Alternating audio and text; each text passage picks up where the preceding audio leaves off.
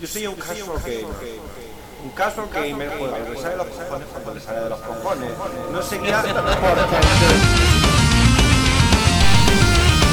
Ha llegado el momento que estabas esperando durante toda la semana. Aquí y ahora empieza tu programa favorito de videojuegos. Empieza Confesiones de un jugador.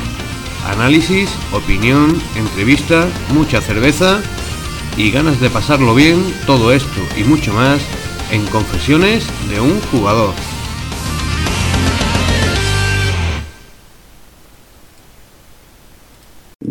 Hola, hola, hola, bienvenidos a la edición número 125 de... de Confesiones de un jugador. Oh yeah, señor Pedro. Señor Pablo, ¿cómo está usted? Pues encantado. Oye, echamos la vista atrás un momento. Venga, vamos a mirar. Mm, mm, mm. ¿Hasta dónde están mirando? Hasta el cero. Programa cero no tenemos de confesiones de un Ya, jugador. por eso, ahí empezó todo, hablando de hacer el primer programa. Yo creo que además eso fue en torno a Semana Santa. Could be, could be. Eh, en Semana Santa, eh, tu familia y, y un servidor tendíamos a coincidir bastante en, en procesiones, en eventos y demás. Y tú y yo teníamos muchas veces, nos lo pasábamos muy bien hablando de videojuegos. Un día, unos meses más tarde, de hecho, eh, dijimos, ¿por qué no grabamos algo? Y comenzamos un podcast. Qué gran error. Bueno, oye, mm, pues no fue un error, porque... Joder, ahora hay mucha gente que nos sufre por nuestra culpa. Bueno, 125 programas después, eh, para lo bueno y para lo malo, aquí estamos. Y, y es verdad que hemos hecho una cantidad de amigos muy buena. Hemos desbloqueado una cantidad de logros y trofeos muy buena. Hemos visto cómo tú, que empezabas siendo un casual gamer, ahora ya no te consideras tan casual. Sí, sí, yo soy casual total. sí. sí. Casualizo esto de jugar a los videojuegos. Y, y básicamente también hemos, hemos hecho una especie de diario de nuestras vidas en los que han ido pasando cosas. Ha habido momentos y, y bueno, eh, momentos buenos, momentos malos, y- pero sobre todo yo, yo tengo buenos recuerdos. Asociado a este programa tengo muy buenos recuerdos. Hemos conocido gente muy buena. Y, y aquí estamos para ofreceros la entrega número 125 de Confesiones de un jugador. Por el culo te la disco. Eres un hijo de perra, pero yo entiendo que tenías que hacerlo. Hombre, hombre, hombre. Eh, Pedro es el monstruo de Liverpool. Un personaje impredecible con el que puede pasar cualquier cosa. Yo soy Ravenflow, dirijo esta casa de loco que hoy básicamente vamos a ser tú y yo, pero que tiene miembros destacados como Salva Spin, dibujante de Marvel Comics, el señor Rosa, humorista y padre a la vez, eh, Fermín, eh, un grande entre grandes, y un montón más de amigos que cuando hace falta echar una mano, vienen a esta familia y, y, bueno, vienen a este programa a contar un, poquito sobre, sobre la actualidad y la no tan actualidad del mundo de los videojuegos. Eh, Pedro, ¿qué tenemos para hoy? Eh, tenemos top y consejos muy buenos, tenemos nuestros 15 segundos de gloria y mucha ilusión por hacer el programa número 125. Vamos a desglosar un momento los contenidos. ¿Qué briconsejos tenemos? Pues tenemos Dream On, Dream On, ¿eso a qué Sí, me suena? pues- ¿Eso no es una canción de Aerosmith? pues es un, un- una herramienta que hay en los dispositivos iOS para ayudarte a soñar mejor. ¿En qué consiste el otro briconsejo? El otro consejo consiste en, ¿no me escuchas? Pues prepárate que me vas a escuchar. Por decirlo de alguna manera. Oye, con ese misterio me dan ganas de dejarlo así tal cual y que los oyentes lo descubran. Bueno, eh, aparte de eso, mm, al final del programa comentaremos un poquito, porque vamos a hacer algún sorteillo, ¿no? Sí, alguno caerá, ¿no? Hombre, algo, ha- algo hay que celebrar. Y no son ni más ni menos que 125 programas. Sin embargo, antes de los briconsejos y de la celebración, hay un momento de este programa en el que tanto tú como yo tenemos 15 segundos para contarle al mundo qué hemos jugado, qué música hemos escuchado, qué estamos bebiendo y cualquier otra cosa que seamos capaces de meter. En 15 segundos de gloria. Comienza Confesiones de un jugador 125.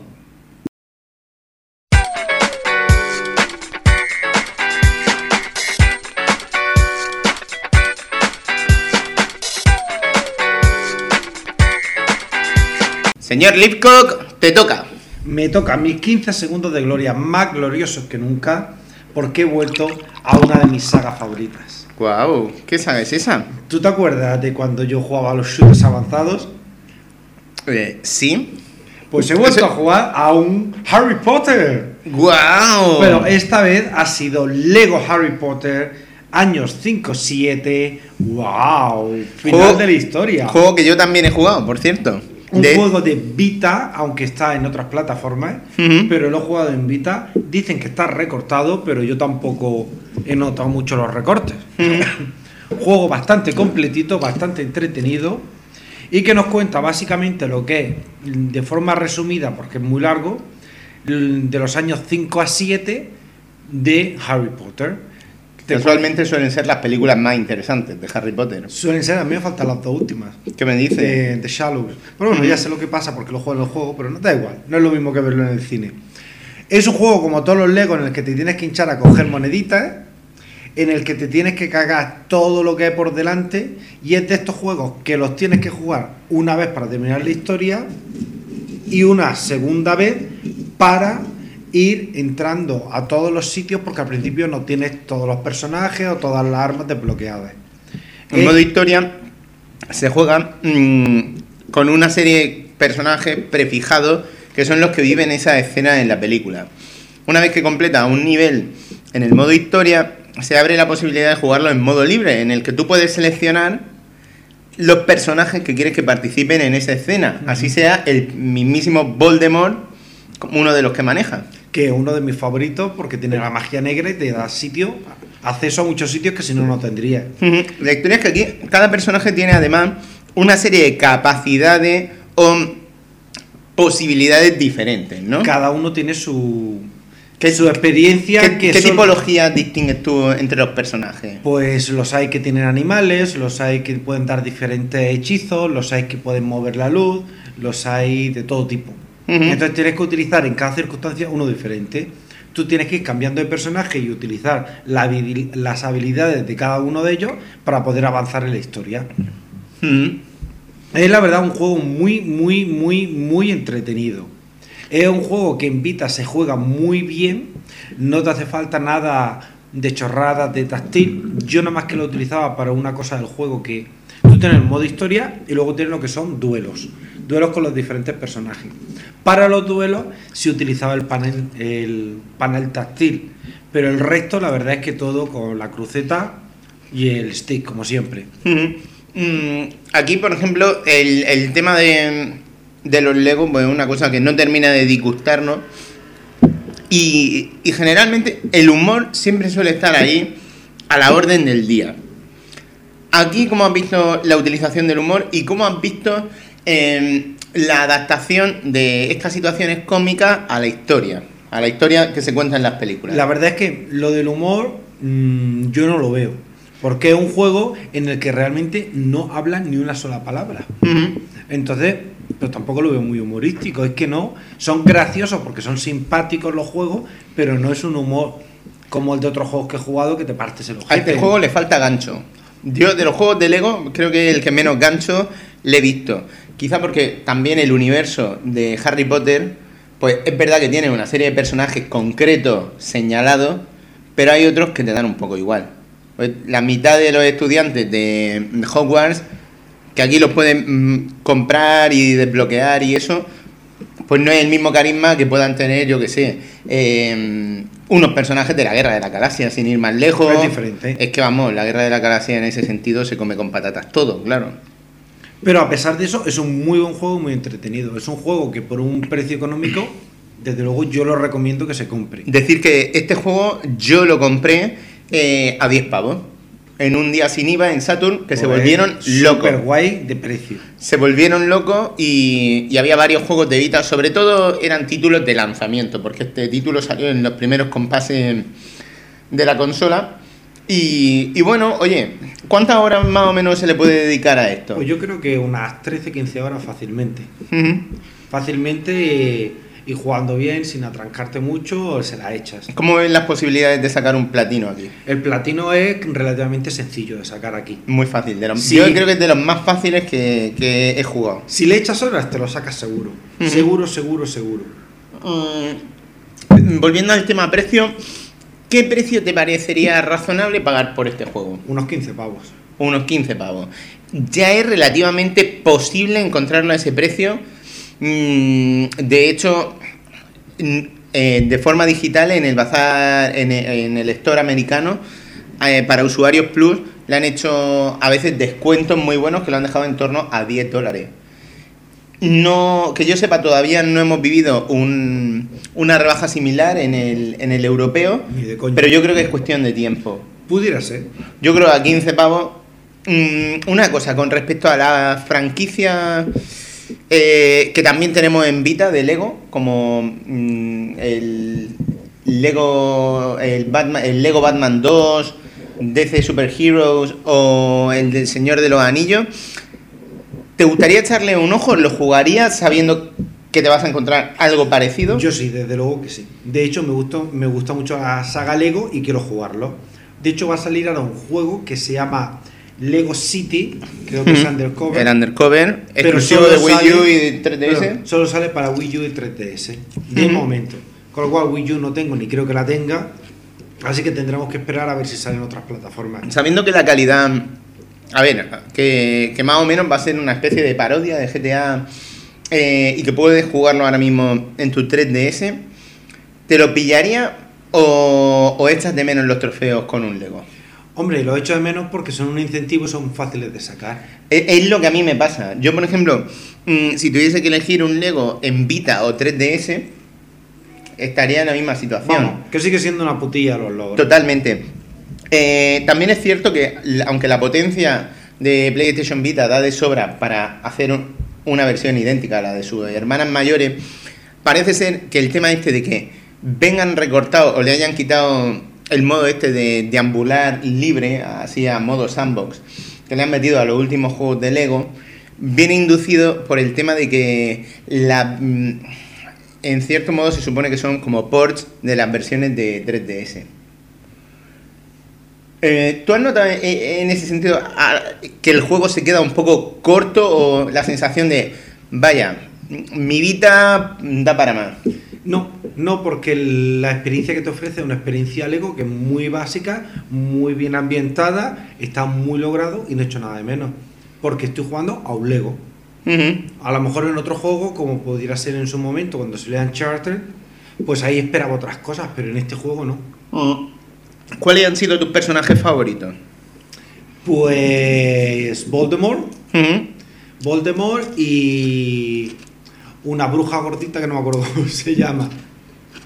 Que la utilizaba mucho porque tenía animales, tenía un gatito y el gatito me, me servía para meterme a muchos sitios que se puede entrar con animales. ¿Para eso te sirve. Hermione? Ya, pero cada uno tiene su gusto y prefiere la ¿Sabes que en versión original a Hermione no la llaman Hermione? ¿Cómo le llaman? La llaman Hermione. Hermione. Hello, Hermione. No, era curiosísimo. Mm, Pedro, ¿qué te parece la evolución que han vivido los personajes desde la primera película hasta la última? Hombre, es que las películas no tiene nada que ver porque se le ve cómo le sale la barba y aquí en el juego pues no se, no se nota. ¿Te mola Hermione crecida? Pues la verdad es que me es indiferente. Total. no, está muy buena. Bueno, pues nada, das tú una pajita pensando en ella y la disfrutas. No, yo es que voy servido, yo estoy muy bien. Tú vas servido, pero sin embargo te pone. Ah, pues claro que me pone, porque, nunca porque soy un una- hombre. Y nunca te das una paja, tío. Lo que pasa es que pensando en Hermione. ¿Has visto? ¿Has visto cómo te es indiferente como a mí? ¿Has visto? ¿Has visto? Oye, pero te- me la tiraría si surgiese Se la la oportunidad. Eh, señora Flow, no escuche esta parte. No, no. no, no escuche esta parte. No, y mis fans eh, comunes con la señora Flow tampoco. en fin, ¿qué más? Eso se lo puedo decir yo a ella a la cara, tampoco pasa nada. No, no pasa nada. Yo con mi pareja le digo, joder, le echamos un polvo. Pero impresionante. Y dice, "Mm, yo también. y ya está. Oh, y, seguimos- yes. y siempre decimos, pues cuando hacemos un trío. Pero todavía no lo hemos hecho, algún día caerá. No, ya caerá. Eh, en resumen, en resumen, resúmenes cuentas. Que es un castellano horrible. Lego Harry Potter, años 5-7, juego recomendado, un precio de unos 15 euros.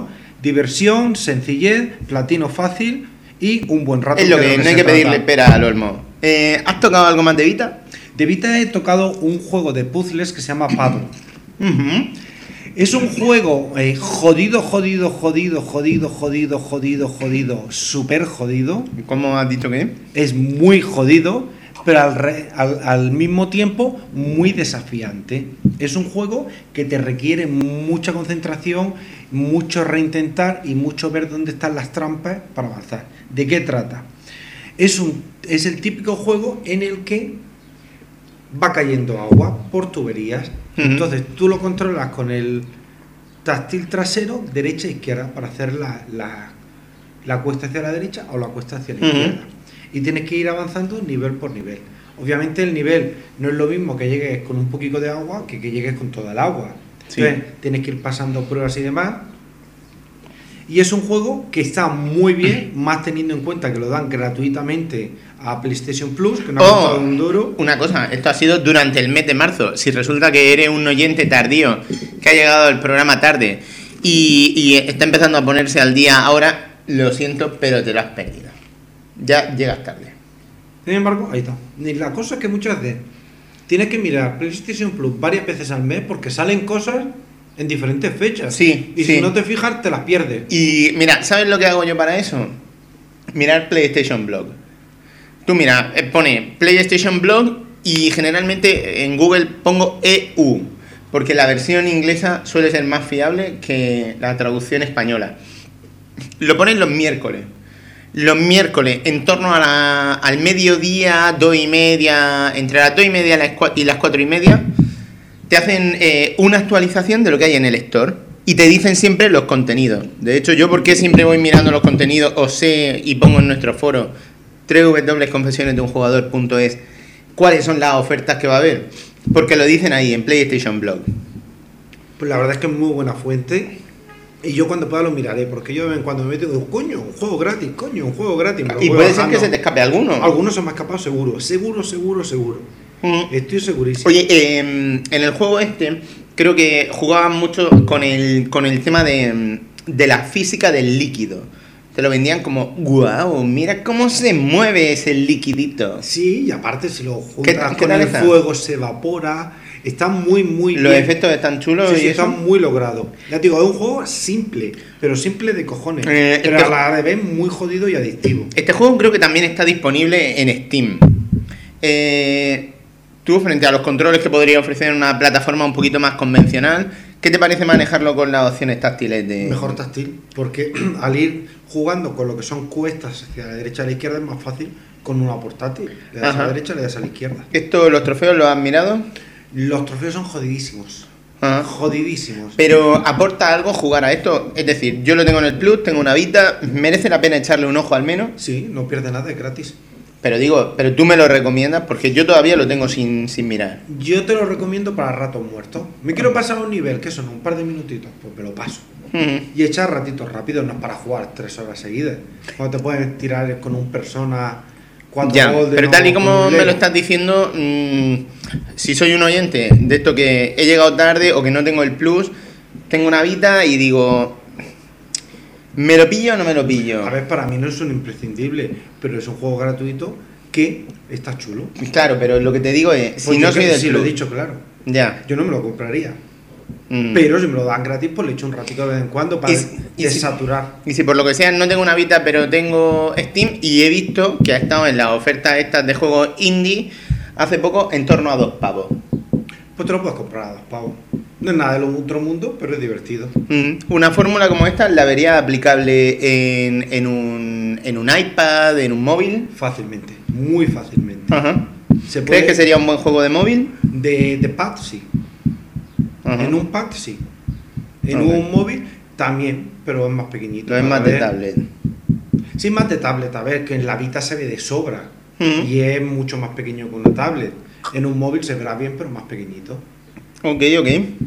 Bueno, ¿qué más tenemos por ahí? Pues mira, tenemos eh, otro descargable gratuito del Plus. Ahora, como estoy en el paro, pues todo lo que juego es gratuito, manda huevo.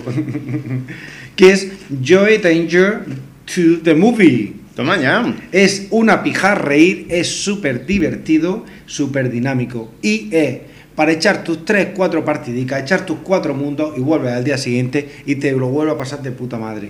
¿En qué consiste el Pues- esquema jugable? Pues el Joy Danger es un, un stuntman, que en español no sé cómo se dice, que Un especialista de cine. un especialista de cine. Entonces vas pasando por las películas de cine más carismáticas, tipo Indiana Jones. ¿Son reconocibles? Sí, sí, todas, todas, casi todas son reconocibles. Pero sin licencia, claro. No lo sé. No lo sé si tiene la licencia o no la tiene, pero. Vamos, sí. te- pero te dice Joe Sí. Danger en Indiana Jones Sí, o te, no? te dice Indiana Jones. O a lo mejor te dice Jones. No lo sé, pero te, vamos, que sabes que en la película. Indiana Juanes.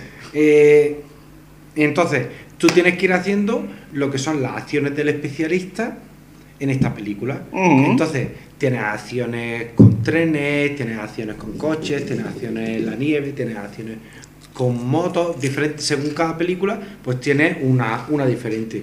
Es un juego muy divertido en el que tienes que ir consciente de diferentes objetivos. En uno es para recoger todas las estrellitas, el otro tienes que coger las diferentes letras, tienes que ir cambiando de carriles. Es un juego muy dinámico que En cada nivel tienes diver- diversas Sí, misiones sí, sí. y eso. ¿Son rejugables las misiones? Sí, sí, Un nivel, a lo mejor dices, me centro en sacar las estrellitas, ahora me voy a centrar en conseguir las letras, ahora me voy a centrar en tal. Y entonces lo vas haciendo, tum, tum, tum, y lo juegas 3-4 veces. Y es muy, muy divertido. De hecho, para desbloquear nuevos niveles necesitas X estrellas. Y si no consigues estrellas, pues tienes que repetir niveles. Una cosa, un esquema que hemos visto, por ejemplo, hace poco también en el, en el Trial Urban Freestyle o como se llame este de Vita que comenté hace poco, que, que dependía de estrella y, y eso. Eh, ¿Los gráficos cómo son? Muy chulo. En la Play se ve muy, muy bien. Mm. Muy chulo. Básicos, básicos, básicos. Tipo cartoon, pero chulísimo. Un juego como este, tú ahora, eh, bueno, por si nuestros oyentes no lo saben, eh, pasas poco tiempo en tu casa. Yo paso muy poco tiempo. Sin embargo, para ¿Por, por echarle. qué? ¿Eso se puede contar? Sí, pues porque me he ido a vivir con mi pareja, de momento no tenemos internet, entonces pues no, no me lleva a la Play. De hecho, su tele ni siquiera tiene. Te tienes que llevar la tuya. No ¿eh? tiene HDMI. Ok, ok. Sí, pero más adelante. Ya. Ni siquiera tiene H- HDMI. Y al haber una sola tele en la casa, como que quiero ver la tele, no quiero jugar a la consola. no la Entonces, le estás fundiendo la Vita. Entonces estoy vita, vita, vita, vita, vita. Pues precisamente, a esto iba mi pregunta. ¿Tú un juego como este mm, lo verías en Vita? ¿Te gustaría jugarlo en Vita? Se puede jugar en Vita perfectamente, Ajá. pero me gusta más en pantalla grande. ¿Y eso? Cuéntame. Pues porque, vamos a ver, tú cuando tienes que estás compitiendo, ¿no? Entonces tienes que estar muy atento, porque si vas con una avalancha de nieve detrás, es cuestión de un segundo de que te pille la nieve. Tienes que Mm. estar muy atento. ¿Y si te pilla la nieve, se acaba la partida? ¿La pantalla? Empiezas de nuevo. Tengo entendido que en este juego mm, hay cosas que es difícil reaccionar de primera si no te conoces la pantalla. O si no has palmado incluso varias veces en la pantalla. Yo he palmado varias veces en muchas pantallas, pero llegó un momento que lo coges el truco y decía, ah, por aquí no, pues mejor por aquí. O sea, pero que la memoria es un componente de, de la sí, sí, jugabilidad. sobre todo para recordar dónde están las cosas. Porque tú vas a tal velocidad que dices, hostia, ahí hay una letra, hostia, hay una estrella. Pero ya no te has cambiado de carril, ya no puedes volver atrás. Bueno, sí se puede volver atrás, pero no infinitamente. ¿Esto para cuántas horas da? No lo sé porque no lo he terminado, la habré echado una horica y me he pasado 5 o 6 pantallas. Ok, ok. Y tendré desbloqueado, desbloqueado un 10%. Sí. ¿Te has mirado los trofeos? ¿Has mirado la dificultad que tiene? No, no, no lo he mirado, la verdad. Lo he jugado por diversión porque lo puse para ver cómo era y me lo estaba pasando tan bien que pasé el trofeo. Yo me puse a O jugar. sea, que es divertido. Sí, sí, me jugué 4 o 5 partidas y luego dije, vale, pues ya lo dejo. Ok, ok. No está mal, no está mal. Nada más. Bueno, ¿qué más tenemos por ahí? Pues mira, tenemos una de esas joyas que tenía en mi estantería y que debido, como he dicho antes, a mi situación de que no tengo un duro, he decidido que hay que jugar los juegos que tengo en la estantería porque me da vergüenza ajena. Mm. Y he descubierto una joya que se llama Prince of Persia The Forgotten Sands. Es un juego, mm, como bien sabemos, o si no os lo cuento, de esta grandísima casa que se llama Ubisoft. Dios, grandísima. Para, para mí tiene un enganche especial con juegos tipo plataformeo, aventura, como puede ser Assassin's Creed, una de las mejores sagas de esta generación, sin desmerecer a otras muy grandes como pueda ser Mass Effect o como pueda ser Bioshock o como puedan ser otras, otras muchas, o Uncharted. Y, y que hace una, una serie de juegos de plataformeo, aventura, mezclado con hack and slash, muy, muy entretenido. Entonces, Prince of Persia The Forgotten Sands me lo compré en Inglaterra hace un par de años por, no sé, 7 8 euros y lo tenía muerto de hambre. Y dije, oye, pues me apetece un juego así de aventura fa- facilico para entretenerme. Coño, he jugado un par de días y iré por un 80% del juego, vamos, que casi, casi, casi me lo he terminado. Jolín. Entonces, es un juego que está muy bien hecho, en el que el personaje, como en todo juego bien hecho, va desarrollando poco a poco sus habilidades, en el que empiezas lo que simplemente pues pegando espadazos, patadas, saltando, poco a poco vas cogiendo poderes, como pueden ser de fuego, como pueden ser de aire, como pueden ser de agua, como pueden ser de, de piedra, etcétera, etcétera, y vas utilizando los diferentes elementos y poderes que te da el juego para ir avanzando. Mm. Es un juego de una dificultad relativamente, relativamente sencilla, porque los final bosses tienen cojones, tienes que lucharlo muy bien, y según avanza en el juego, la- lo que es avanzar por las plataformas se vuelve muy complicado, muy, muy complicado. Mm. Te van poniendo trampas y más trampas y más trampas. Y llega un momento que mira que tienes una opción que es volver atrás en el tiempo cuando mueres para sobrevivir. Pero claro, esto es limitado. Pero hay veces que la palmas, pero bien palmas. Entonces, es un juego súper divertido de plataforma, una joya que tenía ahí en la estantería sin darme cuenta, en la que el platino no debe ser difícil, porque yo lo estoy jugando sin mirar mucho y llevaré un 60% de los trofeos, y en el que te lo pasas de puta madre. Para mí, Ubisoft saca juegazos como este que han pasado desapercibidos.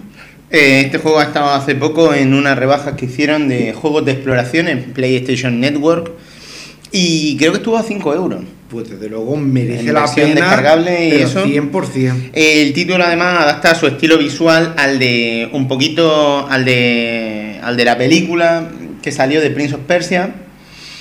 Y, y bueno, mm, recuerdo que al Chicho le gustó mucho. A mí me está gustando muchísimo. Muchísimo. Es decir, es de estos juegos que yo los pongo en mi lista de favoritos fácilmente. Obviamente, para mí no es un Ajá. ni mucho menos, pero favorito. Mira, hay juegos mucho mejores que estos, que tienen unas críticas, que la gente lo flipa. Y que sin embargo a mí me, me desquician. Y esto es lo que te gusta a ti jugar. Esto a mí me encanta porque esto es divertido, entretenido. Utilizas tu inteligencia para moverte por los escenarios, subir por plataformas, resolver puzzles. Eh, Con respecto al otro Prince of Persia, es mucho mejor. A mí me, a mí me gusta más. ¿sí? A mí me gusta más, es muy, es muy bueno. ¿Y qué estilo visual te gusta más? ¿El cel shading del Prince of Persia de, de, de ahí, principios de la generación, de 2008? este, este, tal? este, Sí, este. pero es más estándar, ¿no? Para gustos colores, tú me has preguntado y yo te he respondido. A mí Ok, me gusta más este. Eh, esto está en español, ¿es necesario siquiera? A ¿Tiene ver, historia yo- graciosa o no? Yo me lo compré en inglés y lo estoy jugando en inglés porque me lo compré en Inglaterra. Claro, claro, claro. Entonces, a ver, la historia es fácil de seguir. Es Mm. muy fácil de seguir. En inglés, pues se puede seguir bastante, bastante, bastante bien. Si tienes unas nociones básicas de inglés. Entonces, ¿cuál es el aliciente para jugar a este Prince of Persia? Eh, diversión de plataformas asegurada por un precio barato. Tira por él. A ver, no va a ser mi Gofty, pero va a ser uno de los juegos más divertidos que he jugado este año. De hecho, he jugado a Goftis del año pasado ahora que no puedo con ellos, que me sobrepasan. Como por ejemplo. Dishonor. Ajá, ¿no te Eh, va? No me va porque, a ver, esto de el sigilo tienes que tener mucha paciencia. Mucha paciencia. Esto de que tengas que El pensar. sigilo es silencioso y el silencio es sexy. Esto que tengas que pensar, y si hago esto, y si hago lo otro, y, y según la determinación que tomes, te sale a tomar por culo, te folla. Y aparte, estos juegos en el que la cagas y mueres en 0,2 segundos de sigilo, al final es que me desquician. Porque para pasarme una pantalla es prueba error, prueba error, prueba error, y después de dos horas y media me pasa una punta pantalla. Aquí no, aquí dices, voy a jugar, me lo voy a pasar bien. Pum, pum, Aquí hay pum. problemas con las vidas, la partida podría acabar terminando si... No, no, vidas infinitas. Ok, ok. No, pero en el Dishonored tampoco, Pero pero, es como en todo, claro. pero aquí tú empiezas y dices, joder, es que hasta que palmo pasan 45 minutos. Pero mientras pues, vas avanzando, tus hackers en las, tus puzzles, tu... ¿Salen enemigos aquí? Sí, claro. ¿Salen con frecuencia o hay tiempos muertos de esto de decir, ¿dónde están Solamente tienes tiempos muertos cuando estás de puzzle?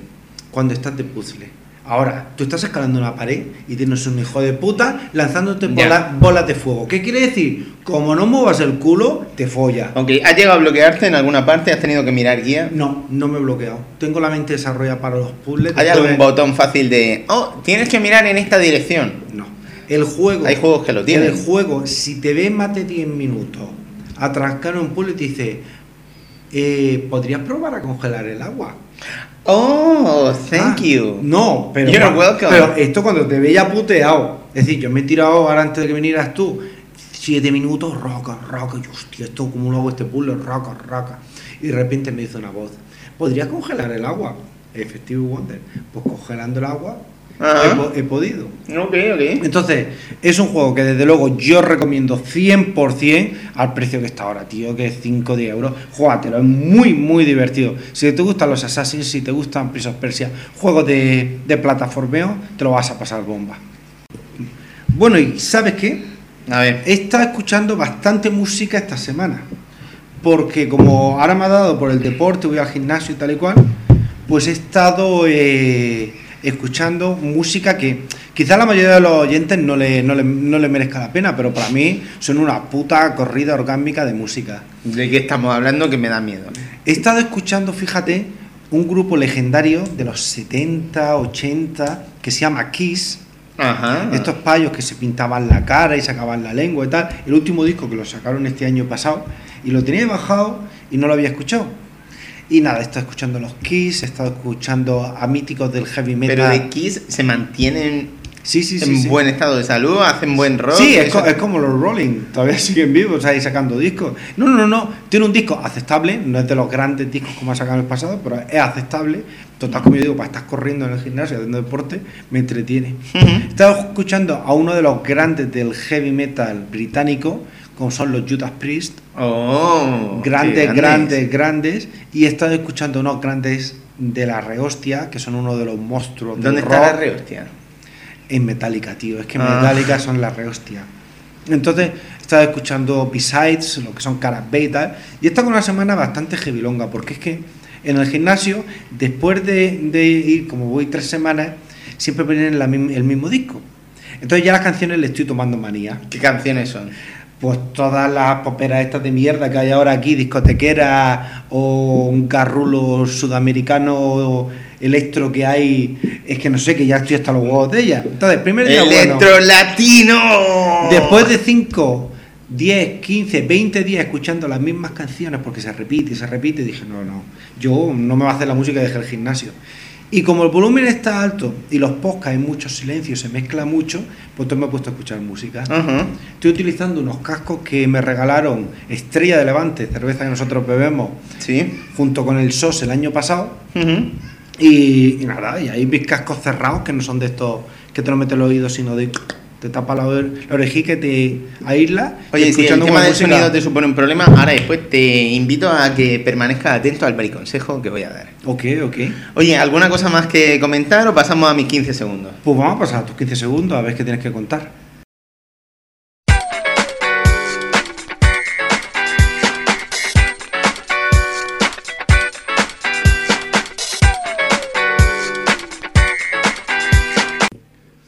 Pablo, llegaron tus 15 segundos de gloria. ¿Vienen gloriosos esta semana o no vienen gloriosos? Pues sí, yo bueno, vamos a verlo. Voy a echarme una cervecita. ¿Qué cervecita es esta? Pues a ver, lee aquí. Lefa. ¡Nene! ¡No me manches el suelo de Lefa! Se llama raro, esto no es coña, ¿eh? Esto no es- ¿Será posible? Anda, ¿de dónde has sacado la Levi's? Pues del, del Lidl. Pero tío, que, que vengas a mi casa bebiendo lefa y encima me la desparrames por la mesa del suelo, me parece muy fuerte. Oye, John eh, se llama Lev y es un producto belga. A ver, no te eches mucho que luego se te sale a lefa. Se deletrea L... Mira la espuma, mira la espuma de qué colores. Sí, de a, a semen re- retestinado así marroncico. Se deletrea L-E-F-F-E. Lefa. Lev. L-E-F-F-E. Dos E's. Habla como un señor. Es Brum Brewing. Pues nada, Una cerveza belga exquisita. Dale un trago y enjuágate la boca con esto al menos. ahora, ahora me lo enjuago. Pues nada, Enjuágate con mi lefa. que no quiero lefa, hostia. A ver, Pablo, ¿has jugado algo esta semana o has venido a hablarnos de tu lefa? No, he jugado a varias cosas. Mira, te voy a. Yeah. Sí. Mira, eh, hay un momento en el que yo no bebo cerveza y es los sábados por la mañana. Me preparo un café y echo un vistazo a los títulos indie del bazar de Xbox Live. Pues tú no sabes lo que te pierdes, una cervecita un sábado por la mañana con una marinera. No, pero estamos hablando de la. De, yo qué sé, un día de estos que te ha costado por lo que sea una hora normal, no has salido y dices, coño, son las 10 de la mañana, no me apetece cerveza aún. Pues mira, lo mejor un sábado así es levantarte, irte a almorzar donde van los obreros, tío, los polígonos, que te ponen un plato de estos grandes con tu ensaladilla, con tu magra, con tomate o tal, y una cervecita. Y te digo yo que almuerzas como Dios el sábado por la mañana. Hay un almuerzo alternativo que el que tuve yo el sábado pasado, que consistía en pequeñas bellotas. Bellotas. Little Acorns. ¿Qué me estás contando? Estás volviendo muy mariquita, muy sibarita, ¿eh? No, no, no, pequeñas bellotas. Little Acorns es el nombre de un título que probé precisamente mientras que estaba tomándome mi café con leche, con galletas re buenas de Mercadona. ¿Pero en qué plataforma? En Xbox. es un título desarrollado por Chilingo y distribuido por Electronic Arts. ¿A ti te suena Chilingo?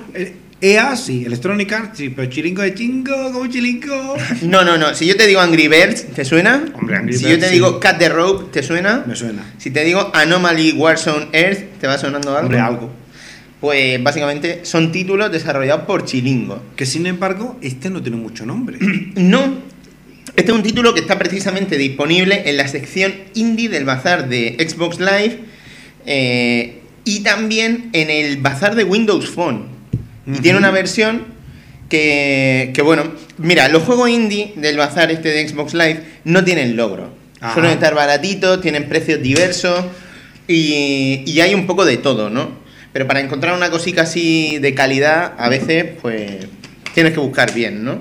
Eh, hace poco yo comenté el Arcade Craft, que era de microgestión de una sala de recreativo. Me acuerdo perfectamente. Muy chulo, que me gustó, buen tesoro por tres pavos. Este es otro de esos jueguecicos que merece la pena. Y lo que te digo, ha salido también en Windows Phone, pero ahí sí con 200 puntos de logro, que es lo que le meten a los juegos de móvil, ¿no? Eh, a ver, eh, la- hasta donde yo sé, me parece que, que las dos versiones cuestan en torno a un pavo, Ajá. un euro. Eh, yo no he, ver- no he probado la versión completa, solo probé la demo, pero fue suficiente para decir, esto no está mal, esto no está mal. Nuestra misión, manejamos a una simpática ardilla de tono cartoon, Ajá. así a los Happy Tree Friends o, o dibujitos simpáticos. Es una ardilla que se llama Mr. Nibbles, que básicamente dedica su vida a recolectar bellotas para que haya suficiente comida en su madruguera, en su madriguera, cuando llegue el invierno y que su ¿Cómo se hijito, llamaba? ¿eh? Mr. Nibbles. Menos más que no es mi- mi- Mrs. Nipples. Nipples sería Mr. Pezones. Sería interesante, ¿no? bueno, la misión en este juego es, en plan, pequeñas pantallitas a los Snow Bros, a los. Pang, a, a los Rodland y demás. Tenemos que ir recogiendo bellotas que hay dispersadas por, por diversas zonas del escenario en un entorno plataformero. Ajá.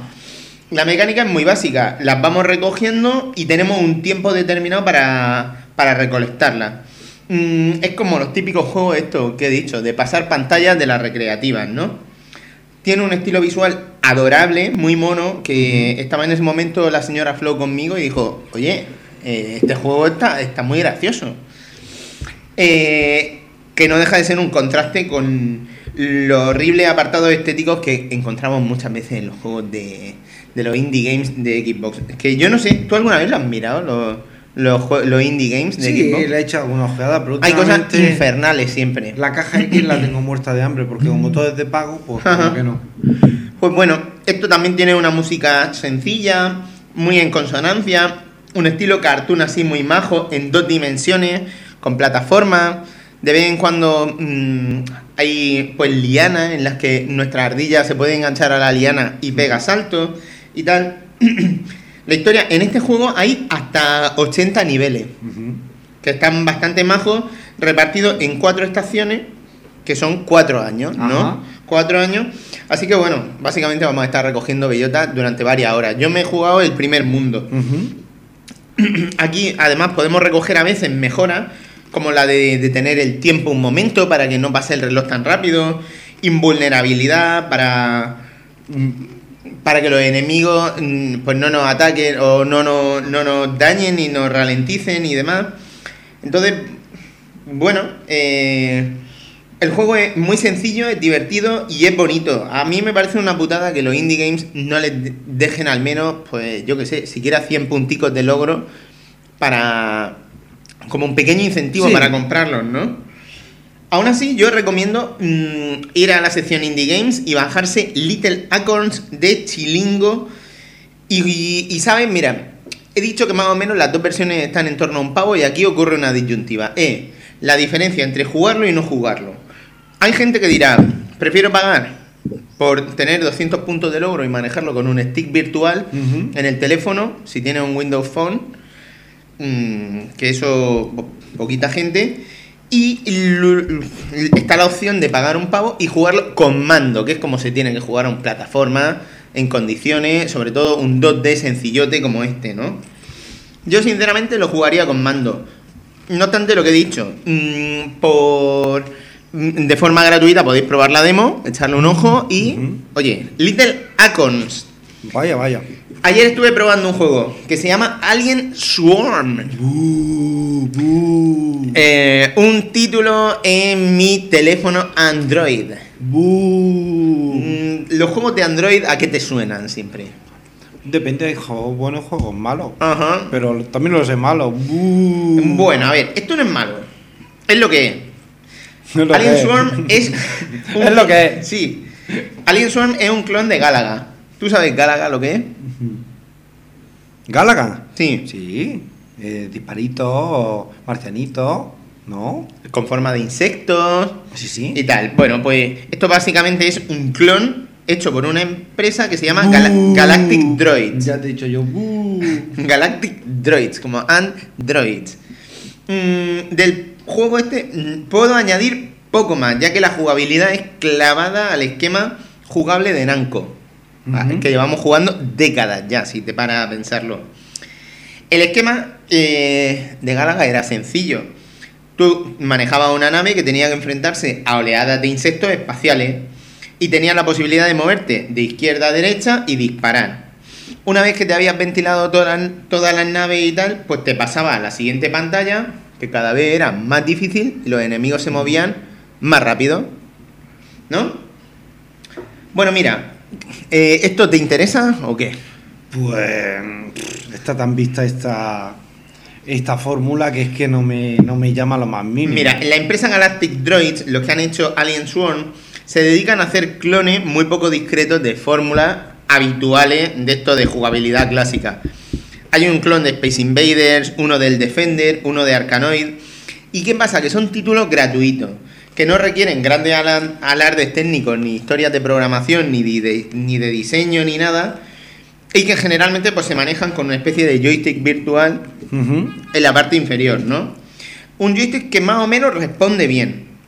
En la parte inferior te colocan el joystick virtual y en la superior te suelen poner anuncios con, con los que, que es de donde sale el dinero que va ganando esta gente, ¿no? Estos anuncios están gestionados por Google Ads, los activan en la aplicación y de ahí es de donde sacan el dinero. Por eso los juegos son gratis, para que accedan mucha gente, mucha gente vea esos anuncios y tal.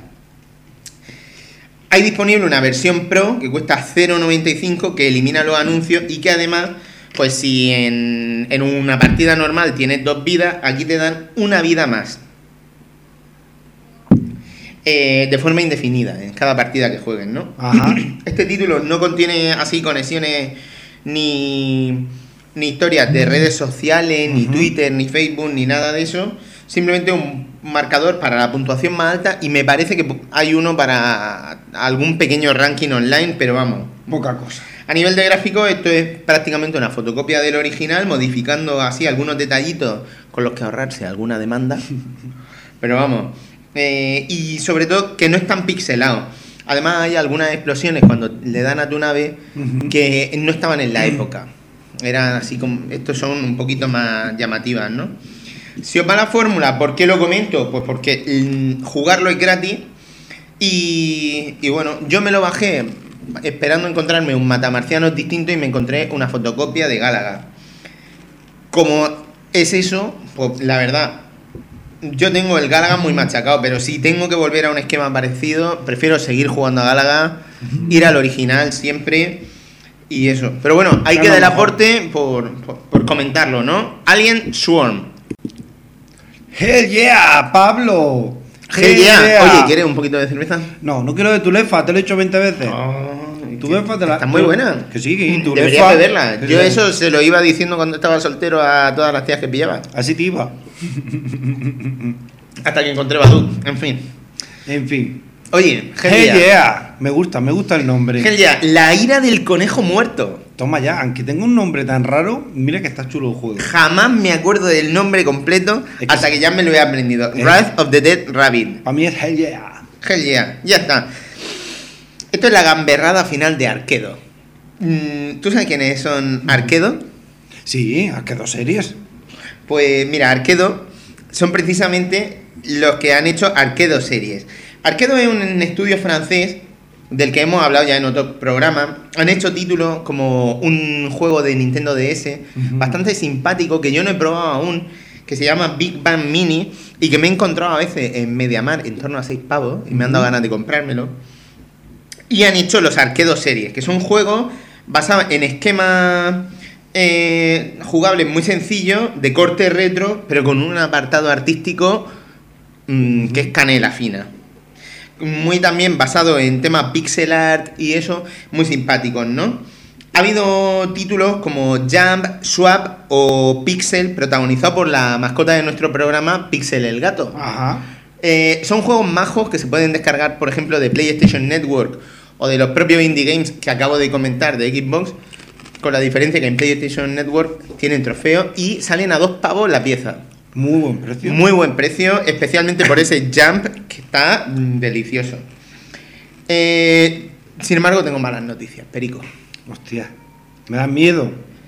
Eh, Hell La Furia del Conejo Muerto, ha sido confirmado como el último trabajo del estudio. Y digo Oh. no el último de, de- el último que han hecho, sino que ya no van a hacer más. Oh.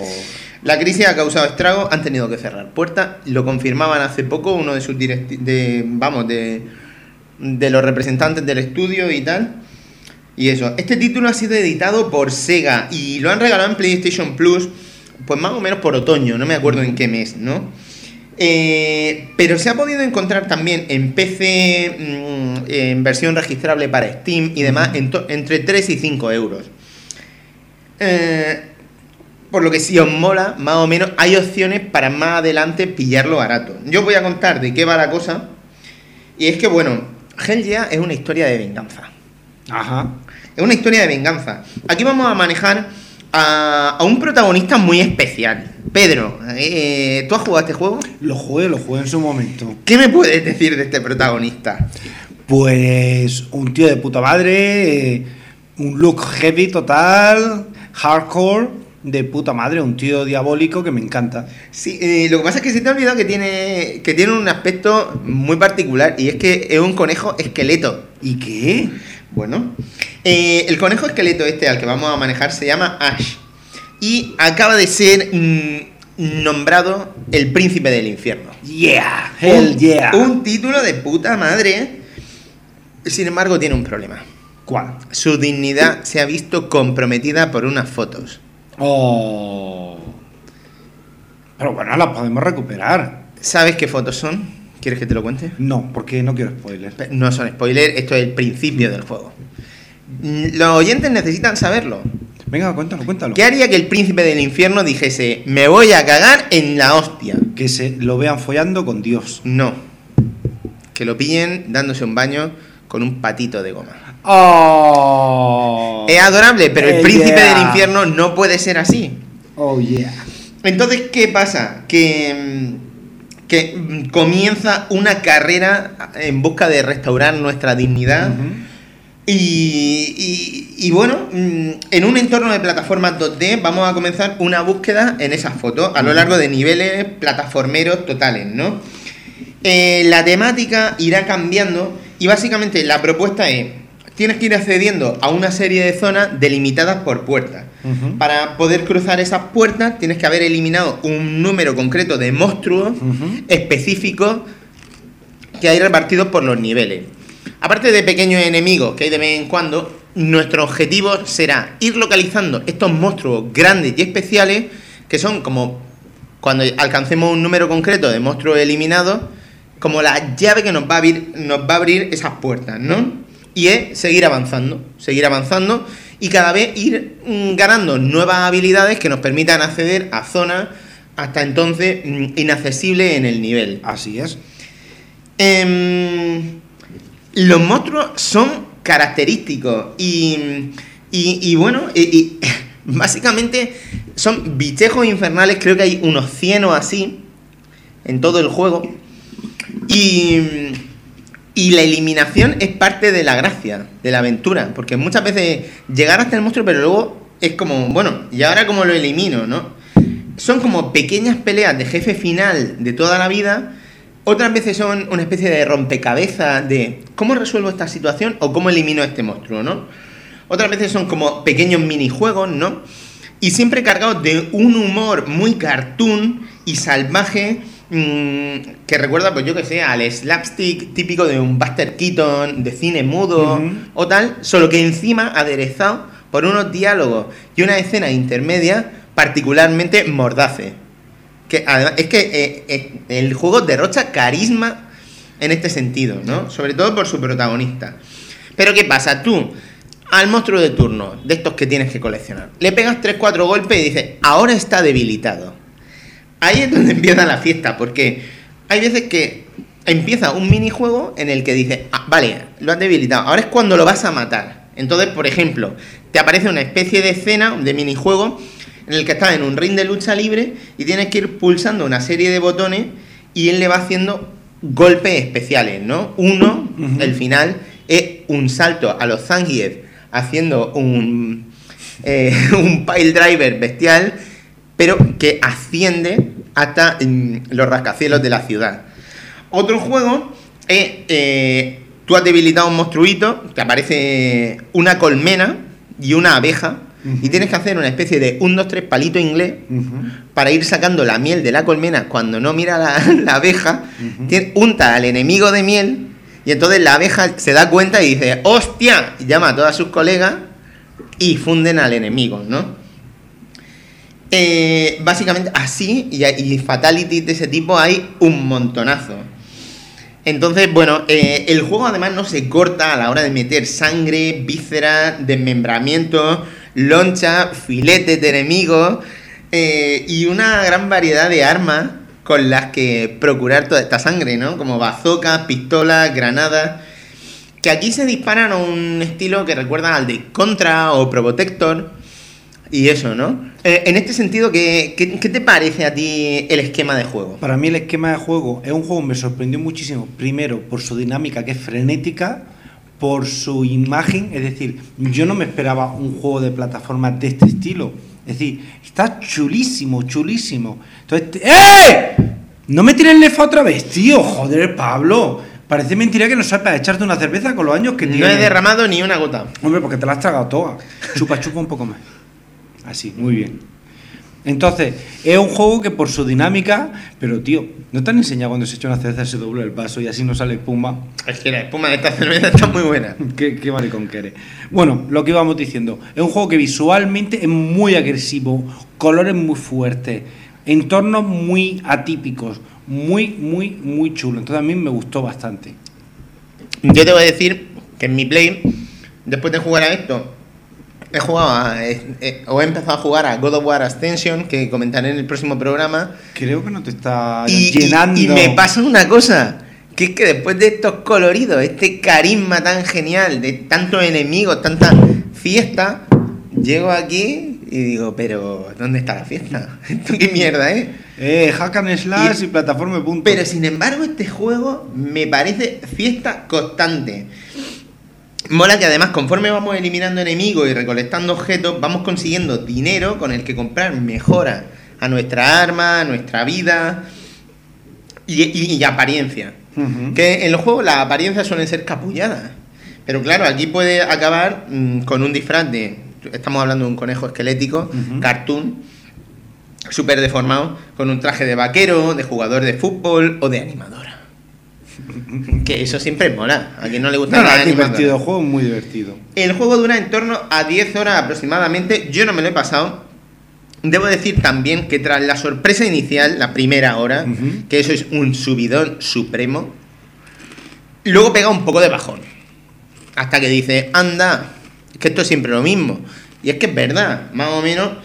Pero claro, es que el comienzo es tan fuerte y los diálogos tan mordaces, tan divertidos, que al principio te parece el no va más, pero como todo, te acaba acostumbrando y mantiene el nivel, pero, pero es eso, que te acostumbras. Ujú. Pero bueno, dentro de lo que son las 10 horas o 9 que dura más o menos, oye, ¿por qué si no me lo he pasado sé que dura 9 o 10 horas? Porque me he mirado varias reseñas a ver exactamente cuánto duraba, ¿no? Decir que lo pienso seguir jugando porque es que eh, Es muy divertido. es diversión pura. Sin embargo, un juego mm, que ahora después comentaré, ha dejado, o sea, ha, eh, ha sido muy polarizante. Pero bueno, pasa una cosa, el título tiene una cosa, un bonus curioso, que es una tontería, pero es un bonus. Eh, que me recuerda eh, en Sonic Adventure había una especie de sección en la que gestionaba como interacciones con bichitos que había ido rescatando, ¿vale? Aquí hay un algo que me recuerda muy ligeramente a eso, ¿no? Se llama La Isla. Chun, chun, chun. Y es una isla en la que tú, como príncipe del infierno, que eres, hasta que nadie enseñe tus fotos del patito de goma, eh, puedes ir dando órdenes a tus secuaces, que son los monstruos que has ido venciendo. Y puedes asignarle diferentes tareas encaminadas a facilitar tu vida en el juego. Ya sea consiguiéndote ítems especiales, consiguiéndote objetos que te van a dar más vida, a- haciendo tareas que te den luego dinero con el que comprar apariencia o mejoras de armas. Entonces, mm, cuando tú vas a jugar, lo suyo es primero pasarte por la isla, darle una misión a estos bichitos. ¿Y qué pasa? La próxima vez que visites la isla te van a decir, ah, tus monstruos han estado trabajando y te han conseguido esto. Anda. Entonces, son pequeños detallitos, no es nada tampoco ultra novedoso y tal, pero, pero ahí está. Un pequeño extra. A caballo regalado no le mires los dientes. Sí, eh, lo que mola es que luego dicen, oh, este ítem que te hemos conseguido en la isla, mm, llamamos al mensajero y te lo lleva al juego. La próxima vez que llegue al juego, llega el mensajero y dice, "Tss, eh, que tus monstruos te, te mandan esto. Entonces, ahí están. La recepción de la crítica, como he dicho, fue dispar. Y este juego tiene notas o muy alta o muy baja. Parece que no hay término medio. Eh, ha tenido ataques durísimos por otro y hay otros que se le ha caído los hipsters, que se le ha ido la cabeza con el juego. Yo creo que ni una cosa ni otra. Es un juego que está, está muy simpático. Y a mí, sabiendo encima el linaje del que viene, que es de Arquedo, que es una compañía a la que le tengo particular cariño, porque no deja de ser mascota del programa que tú y yo comenzamos a hacer hace 125 programas, Casi nada. pues claro. Eh, me comentó Estuzo Cup un detalle interesante de Arquedo. Además, justo el día que anunciaron el cierre de la compañía y que ya no iban a seguir haciendo juegos. ¿Sabes cuál es? ¿Cuál? Dice, ¿sabes una cosa positiva de esto? Por ser positivo. Que al menos no nos han demandado por robarle la imagen de Pixel el gato. Tú lo digamos fuerte por si acaso. ya. Eh, toca madera. ¿Tienes madera a mano? Putos muebles de, Sí, sí, de metacrilato de estos infernales. Madera la buena. Sí, sí. En fin, desde mi punto de vista, el título es divertido, es pura diversión, eh, en su jugabilidad, en su desarrollo y tal. El apartado artístico es un bombón, es maravilloso. Es muy, muy esto es chulo lo que a mí me gusta en un visualmente. juego. Yo veo esto en un juego y, y- y digo, es que soy feliz. Es muy chulo Esto visualmente. es felicidad. Tiene mucho guiño, muchas sorpresas pequeñas y sobre todo los, los pequeños fatality, los pequeños minijuegos esos Ujú. de ir matando un monstruo. Hay veces que puedes decir, bueno, bueno, pues este ya me lo he visto, ¿no? Pero es que de vez en cuando te sale uno nuevo y dices... "Ah". Y, y es solo las animaciones y la gracia de cómo extermina al monstruo lo que dice, pero si es que no necesito más. Está chulo, que está chulo. En, en esta vida, si al fin y al cabo podré ser un jugador y tal y llevar muchos años en el pues aquí en el negocio y tal, pero a la hora de la verdad, ¿qué nos gusta? Igual que follando, ¿qué nos gusta? Que nos la chupen y, Obviamente. y meterla. Pues sí, es que, Obviamente. Y esto a mí me inspira esa diversión, pero con el toquecito adulto. Con el toquecito adulto ese que, que aportan los diálogos y lo que estás viendo, ¿no? Esto en su día decir que salió por 13 pavos. Yo a ese precio no podría recomendarlo. No, es caro. Claro. Pero sin embargo, decir que en algunas rebajas de estas de PlayStation Network, de Xbox, te lo bajan a la mitad. Si de 13 me lo baja, pues yo que sé, a 7, puede empezar a estar interesante. Si además tienes en cuenta que en ordenador lo hemos visto varias veces en torno a 5 o menos, yo a ese precio lo veo muy bien. Es un juego que me consta que Mr. Reaper lo juega de vez en cuando con su hijo y a su hijo le encanta. Es que es normal, con eso. Pero es con la dinámica de juego. esto es... A, yo- a mí me encanta, me encanta. Y a Eh, nivel de trofeos, ¿qué tal está? Hell yeah, la ira del conejo muerto es un juego que a nivel de trofeos, pues básicamente es pasártelo. Hay algunos que hay que dedicarle un poquito más de tiempo. No son particularmente imposibles, pero sabes que tiene poquitos como cualquier descargable. Así que... Oye, ahora que está en un momento pesevitero, Pues Evitero, te voy a hablar de Dynasty Warriors Next. toma ya. Un título de lanzamiento de PlayStation Vita que en la vida pensé que iba a jugar. Sin embargo, Sin embargo, apareció una cosa como el día sin IVA de Saturn. El Saturn de Murcia parece ser que lo van a cerrar. Eh, eso el otro día me lo explicó el señor Rosa. Y, y es como se explica que yo me encontrase eh, un montón de juegos de, de Vita a 10 pavos y un montón de títulos mm, retail bueno de 3DS a, a 5 euros y encima con el IVA que los dejaba a 4. una Jue- juegos que pillé de, ganga. de 3DS, me pillé el Phantom Camera ese, que me da un Spirit, poco... Spirit Camera o? Spirit Camera. Spirit. Que, fíjate, eh, también lo- me pillé puesto. el Dead or Alive Dimensions a cuatro pavos. Eh, me compré varios de 3DS que dice el Tekken Oye, de ¿sa- 3DS ¿sabes que hay un también. Dead or Alive para la Vita? Sí, es igual que el 5. Lo mismo. Sí, sí, sí, sí. Pero oye, bien. Eh, ¿Sabes tú también qué cosa escalofriante? Uno de nuestros oyentes hace poco se compró la PlayStation 3 porque le vendimos el Dead or Alive 5. No me jodas. ¿Del Plus? Unos sesos de las tetas, no me jodas. No, no, coño. eh, es que, que se ve que nos emocionamos mucho. No, no, es que es un juegazo. ¿Qué opinas de eso de, de, de comentar un juego y que por lo que sea se lo has vendido a alguien y dice, me voy, me compro una Play solo para jugar a esto ahora mismo? Que me da miedo las cosas que digo, porque si tiene esa repercusión, madre mía. En fin. La cosa es que volviendo a, a polvos que uno no se esperaba echar. Dynasty Warriors Next. Next. Pues, es de esos que me compré y encima de 10 me lo bajaron eh, a 9 pavos. ¿Y qué tal? Cuéntanos. Pues mira, mm, esto es uno de esos juegos el, que tiene un esquema jugable que yo en mi vida normal como jugador de, de consola de sobremesa no exploraría. Pero sin embargo, en Vita tú ya sabes que a mí me gusta pues tener mi, mi consola en la mano y el culo de Noemí en la otra. Joder, macho, era un, un obseso sexual. Es lo que me pasa, si es que no lo puedo evitar, si es que estoy enamorado, Pedro. Ya, ya, pero bueno, hay que dar un break, pobre Zagala. Pues eso es, mientras que duerme yo digo, joder, Vita, pero al menos tengo el culo cerca. Me siento más aliviado. Ansiedad de separación, No, se no. llama en psicología. No, no, no te imagino jugando con una sola mano a la consola. No, no, no. En ese, en ese sentido he sido generoso. Simplemente, pues, pues, si no le ponga. Era por ahorrarle a los oyentes la visión gráfica de ponerle la polla encima, ¿no? De, en fin. ya. Me quedo sin palabras. Eh, volviendo a Dynasty Warriors Next, es un título de Koei que salió en el lanzamiento de Vita Ujú. Y que recupera pues, la franquicia Dynasty Warriors. Para quien no se haya acercado nunca a este tipo de juego, ¿tú sabes algo de los Dynasty Warriors? Nada. Pues mira, esto es un tipo de género que son los Musou.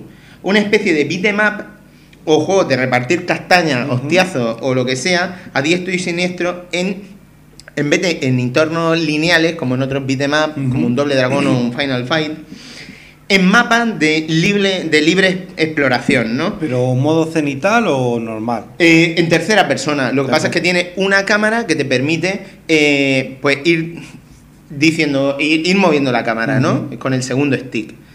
Eh, además tiene un pequeño mapa que te va orientando dentro de un escenario 3D que tú, lo que he dicho, exploras libremente, Y me ¿no? imagino hordas y hordas de enemigos. ¿Qué pasa? Que en estos mapas se suelen enfrentar dos bandos, ¿no? Cada uno con un ejército bestialmente numeroso y con en estos mapas hay una serie de, asentamientos o bases que son puntos clave dentro de esa batalla. Si controlamos estos asentamientos, venciendo al enemigo y tomando, pues yo que sé, una armería, por ejemplo, la potencia de tu arma mejorará. Si vas a un campamento en el que hay, donde el ejército enemigo tiene almacenado eh, tigre, osos panda, eh, osos eh, o bestias terroríficas, eh, elefantes o lo que sea, mm, tú ya puedes incorporar esas bestias a tu ejército como fuerza de ataque, ¿no? Entonces, ¿qué pasa? La disposición más o menos suele ser a veces equitativa y otras veces son ellos los que tienen más, ¿no? Entonces tú tienes que ir a esa base y te dicen, aquí hay 200 tíos, aquí hay 500 tíos. Tienes que eliminarlos a todos, muchas veces ya sea tú solo metiendo espadazos o acompañado por un ejército que va contigo y una vez que has bajado el número de, mm, de activos que tiene esa base a cero, esa base te pertenece, ¿no? Ajá. Al mismo tiempo en el mapa van pasando cosas. ¿Qué pasa? Que en los ejércitos hay una serie de personajes eh, que son los generales. Son unos soldados que no son los pequeñitos, sino que son unos que en el HUD de- del mapa suelen ocupar un espacio un poquito más grande y que tienen capacidades y características un poco más destacadas. ¿Qué pasa? Que si eh, un general sabes que se está acercando a una base tuya importante, hay más peligro que si se acercan unos mindundis cualquiera que al final los de tu ejército los ponen finos, ¿no? Eh, hay veces que tu ejército es capaz de frenar a un general. Porque es un ejército bueno, es fuerte, tal, tienen más activos, por lo que sea, y lo frenan. Hay veces que no, que van dos en grupo o van tres juntos, y entonces se lía ahí la de San Quintín. la de San Quintín, efectivamente. Eh, más cosas con esto de, mm, de los generales es que, claro, cuando comenzamos la partida, hay, tenemos, cada, cada mm, bando tiene una base específica. Ujú. ¿Cuándo se acaba la batalla? Cuando hemos ventilado eh, la base del enemigo. Lo que pasa es que eh, para poder eh, para, para poder mermar esa base tienes que haberte ventilado antes las bases pequeñitas, porque si no se van regenerando las tropas y eso. Entonces tienes que haberlos debilitado bastante para poder Coger la base. Claro. Entonces, pues bueno, eh, decir que eh, esta fórmula al final tiene un- suele tener un modo campaña, que al que yo más he jugado, y tiene un mapa. Un mapa dividido en sectores, entonces, mm, pues tienes pequeñas batallitas, ¿no? Eh, estas batallitas, decir que antes de, de proceder, puedes desarrollar una serie de estratagemas. ¿Qué son unas estratagemas? Pues unos power-ups que hacen eh, que tú tengas una serie de ventajas antes de la batalla. Cada una, según cómo esté la situación, van a suponer un coste económico que se supone que son los recursos de la tierra que tú tienes Ajá. y tal. Eh, por ejemplo, yo he dicho, puedes empezar una batalla con X bases, ¿no? Pues una de las mejoras que tú podrías comprar, decir, Tener más Tienes bases. 1000 de oro y me cuesta 500 tener más base. Ujú. Pero ¿qué pasa? Que con eso estoy rompiendo un poquito la balanza. Entonces tú administras un poco tu oro. O puedes decir, a mitad de la batalla quiero que se prenda fuego en una base enemiga cuando estemos atacando. O quiero que haya refuerzos en un momento si las cosas se complican. O quiero que las estadísticas personajes, eh, o sea, personales de, del muñequito que yo voy a manejar eh, van a estar aumentadas en ataque y en defensa. Entonces tú vas comprando eso antes de cada batalla, ¿no? Y si pierdes una batalla, pierdes el oro. A ver, yo no he perdido batalla, porque si he perdido alguna, en realidad, a ver, la partida se supone que acaba si, si has perdido la batalla. No, no acaba la partida, vuelve al menú. Ajá. o puedes reintentar. Entonces, eh, no me he visto en las circunstancias de perder el oro. Pero sí he perdido en alguna ocasión mi base ante tropas rivales. Y es que, ¿qué pasa? Que cada batalla es diferente. Tú en, en un juego de estas características, y no en broma, mm, tienes varias campañas. Y cada campaña te puede durar tus 2-3 horitas. Estamos hablando de, mm, de que al final, si juntamos la duración de todas las campañas, podemos hablar de 20 horas. Tila. 20 horas aporreando botones y con cierto toque estratégico. Aquí hay 5 niveles de dificultad. Y la dificultad se nota especialmente en los niveles avanzados y tal. Es decir, que si te lo pones en, en principiante, que es lo que va más allá de fácil, yo me lo puse para probar, mm, no es divertido. No es divertido porque es que verdaderamente es como mandarle un beso a los enemigos y salen oleadas volando, en plan, ¡oh, oh, que nos mata! ¿No? Sí, sí. Entonces, bueno, eh, en nivel normal está la cosa asequible, está la cosa bien. Mm, Más cosas que pasan aquí. De vez en cuando, tú te vas a ir cruzando con generales, lo que he dicho.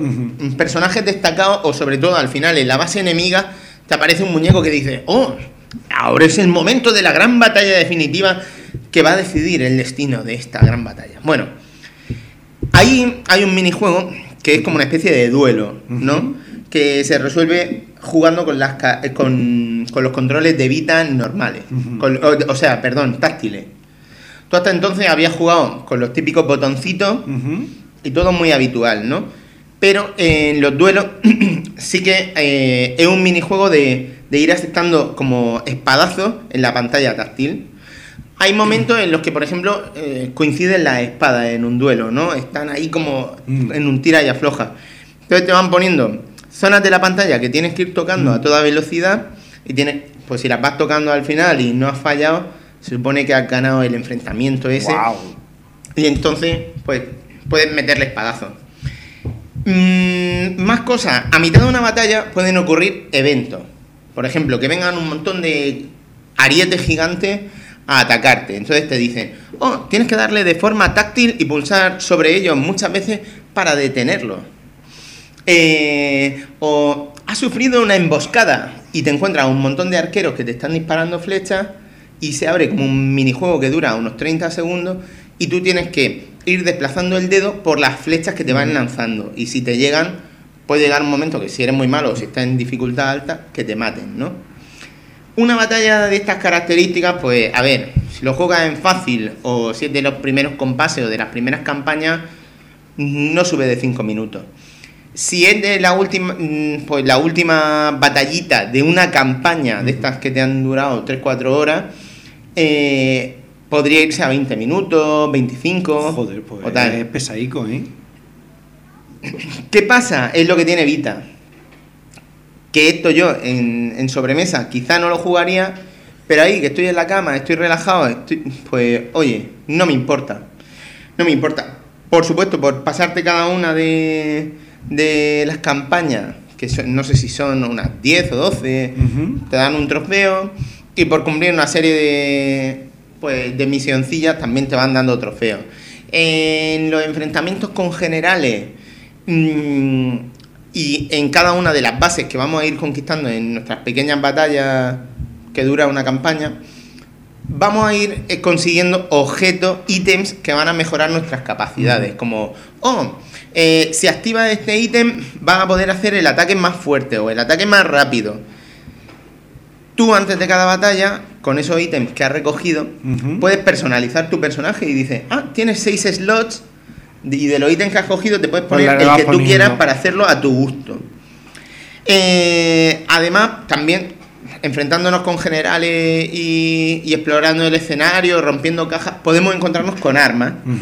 Armas que tienen pues una potencia eh, o un, un nivel determinado y, y también pues a veces capacidades asociadas a fuego, hielo, tierra y demás, ¿no? Entonces pues, pues bueno, la cosa es pues, ir mejorando siempre estando encima de tu personaje. ¿Qué pasa?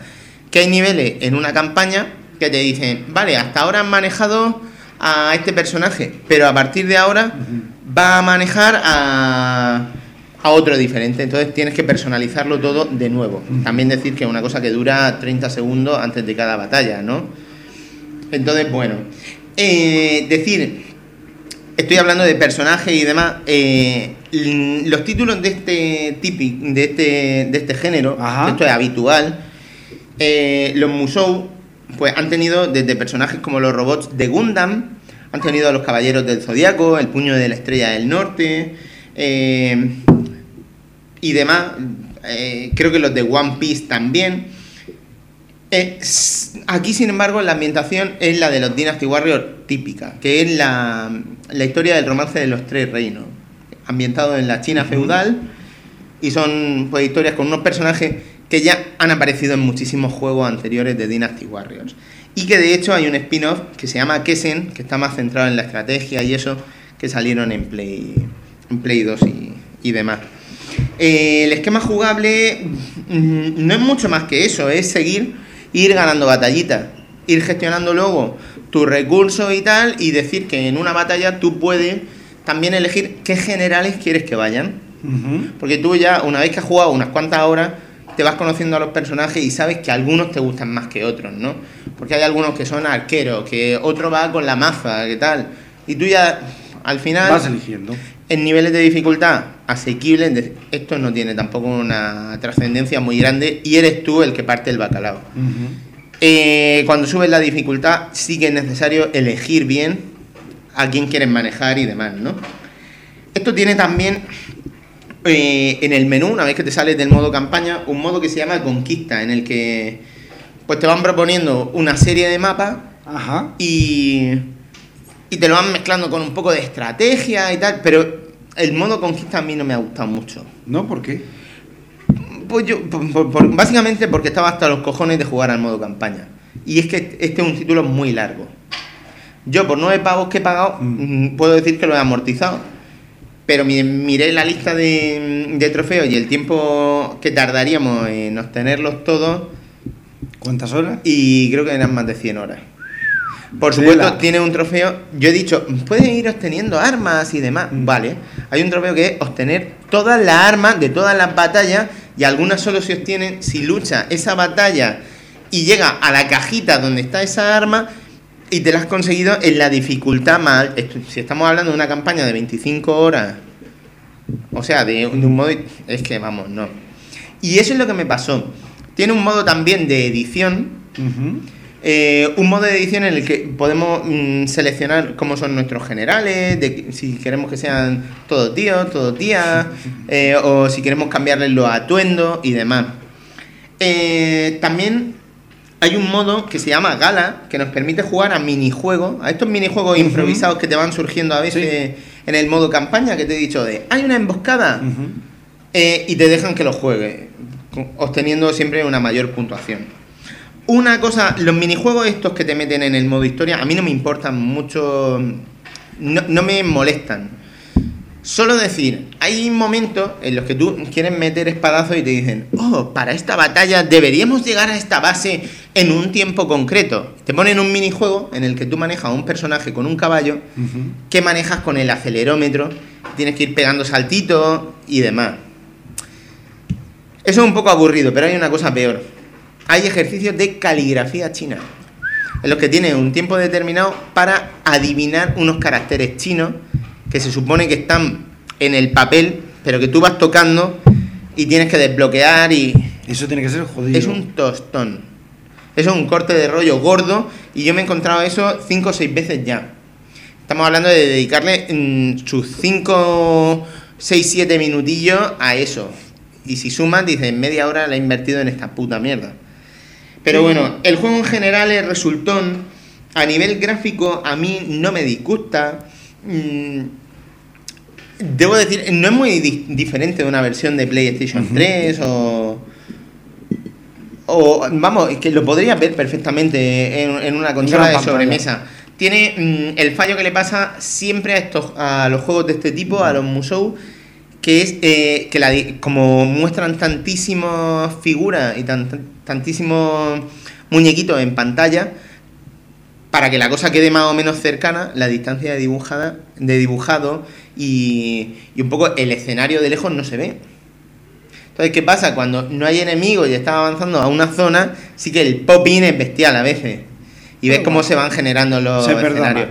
Pero decir que lo ves en una vita y. y no te importa. No te importa. Mm, decir que en el modo campaña. De vez en cuando te van poniendo unas CG y unas secuencias de vídeo. Están Ujú. muy bien hechas, muy chulas. mm, que sirven para ambientar. Pero también decir que si te las quieres saltar, pues no pasa nada. Tiene unas voces durante la batalla de cada uno de los generales. Cada general de los muchísimos que hay tiene su voz, tiene sus líneas. Y, y en ese sentido el juego no se ve mal producido. De hecho, estos títulos en Japón venden bastante y gustan bastante. Creo que solo en Japón este título había vendido 800.000 unidades. Que no está mal para una cosita que dice, bueno, esto lo han hecho aquí más o menos rapidillo y tal. Pero oye, eh, a nivel global no me parece mal juego. Yo esto creo que tiene un 70 o así en Metacritic y se le pueden sacar ahora. Si no tienes mucho dinero, lo pillas barato y quieres jugar, mm, pues entretiene. Eh, es posible que a algunas personas les dé miedo fundirse los botones de la Vita apaleando porque no paran de darle a los botones. También te puedo decir que he hecho el experimento de, de jugarlo y, y los botones están como el primer día. Pero, Pero el dedo no sé. pero yo también me rayé, ¿eh? Mm. Eh, más de una hora jugando a esto, yo no aguanto y de hecho hay veces que claro, como son escenarios y batallas largas, te- a mí me ha pasado que a mitad de una batalla he dicho, hostia, tengo sueño, hostia, tengo sueño y encontrarme a mi personaje en los moros de un castillo como arrastrando la nariz, en plan, eh, Bueno, pero lo, lo- lo apagas y luego sigues pronto. Iván. Claro, el juego se acaba volviendo repetitivo a la larga y llegará un momento en el que la caza de trofeo y el propio cuerpo te pedirá descansar un poco. Al menos mi paciencia lo ha pedido. Pero, pero es un título, yo me he pasado casi todas las campañas, le he dedicado muchas horas y por lo que me ha costado, no está mal. Hombre, más de 15 pavos no pagaba por él, pero, pero en sí, pues no es mal título, no es mal producido y es de esos juegos de lanzamiento de Vita o incluso cuando repasamos catálogo, que de fondo de catálogo, ahí Va. está. Sí. Entonces, bueno, eh, voy a ir parando ya con mis 15 segundos. Mm, comento que WrestleMania se acerca.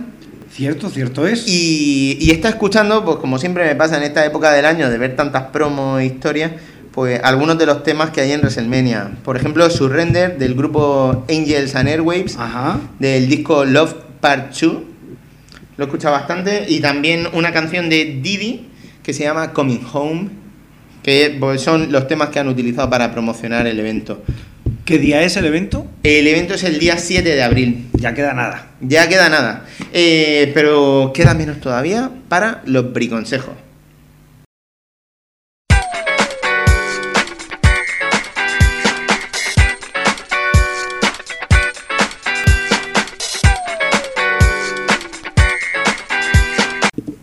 Bueno, bueno, aquí viene un briconsejo muy especial. Hay muchos jugones que pierden el sueño. Ajá. Pero pierden el sueño porque dicen, joder, que, que va a salir este juego, no puedo esperar. O, o se meten en la cama y le están dando vueltas a ese monstruo final que, que los ha matado 20 veces. Y no puede conciliar el sueño porque dice, joder, macho, es que no sé cómo cargarme lo que hijo de puta. Es muy sencillo, espérate al día siguiente y a la primera te lo han matado. A veces sí, Se a llama, veces no. eso se llama insight en psicología.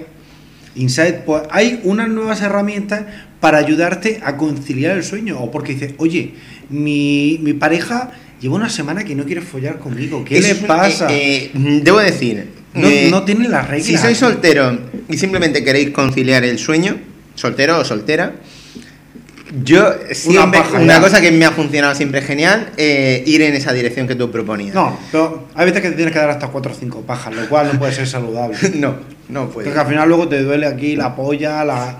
Nada, que no. Las manos incluso. Entonces, hay otras opciones como puede ser la de Dream On. Dream On Dream On. es una aplicación que hay para iOS y para Android. ¿Esto está en Android? Creo que sí. En iOS, desde luego, está. Con la cual es una herramienta que tú te la pones en la cama cuando vas a dormir y lo que hace es, con el acelerómetro, va controlando lo que son tus movimientos por la noche y cuando calcula que estás en sueño profundo, etcétera, etcétera, te pone musiquica. Entonces, según esta música, influencia tus sueños para que tú sueñes mejor y duermas mejor. Entonces, tú llegas y dices, venga, voy a hacer el setup. Y dices, vale, me quiero levantar a las 8 de la mañana. Esto no está en Android todavía, que ¿No? yo sepa. No. Es que los de iOS somos iOS. Sí. Entonces tú coges, te lo pones y dices, vale, mi alarma es a las 8 de la mañana y eliges el tipo de, de alarma que quieres, ¿de acuerdo? Porque hay pues un... ¿Qué tipo un- de alarma hay? Pues, a ver, hay un montón. Por ejemplo, Dream Store. ¿Cómo que Store? ¿Puedes Sí. comprar lo que quieres soñar? puedes comprar lo que es sonido. Por ejemplo, yo tengo el del piano. Ajá. A ver.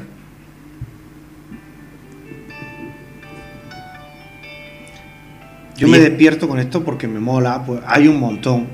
A ver, a ver.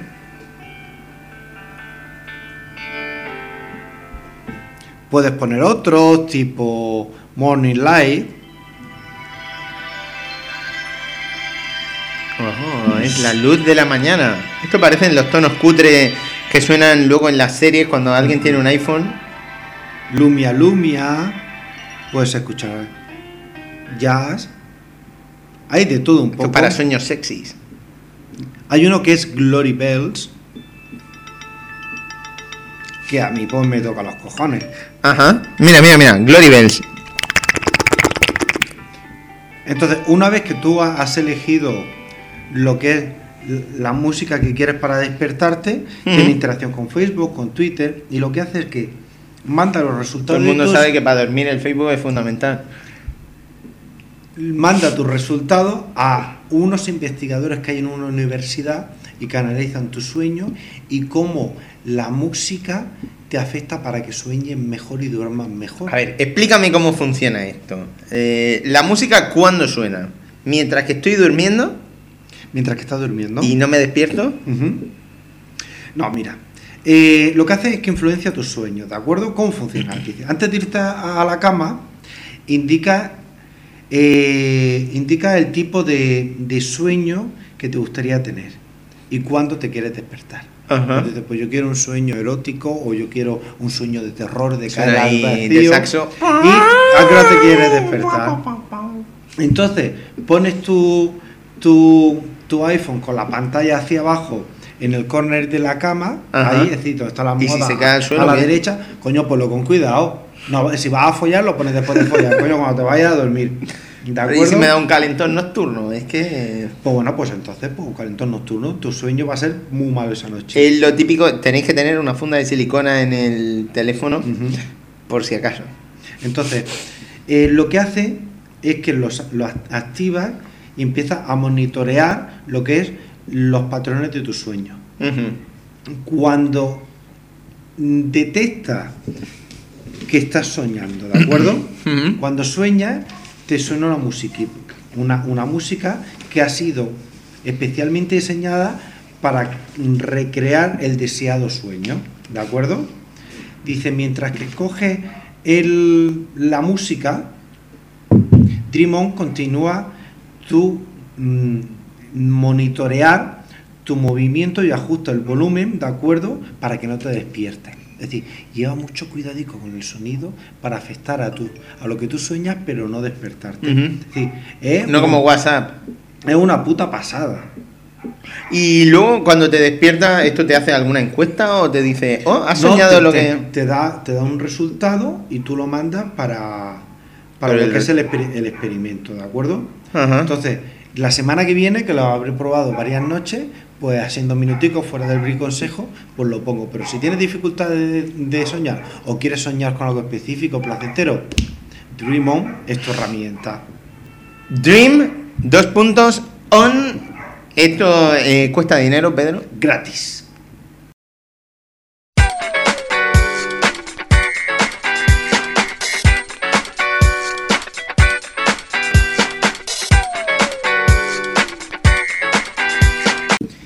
Yo el briconsejo que traigo para hoy es un poco diferente, Pedro. Venga, vamos a ver.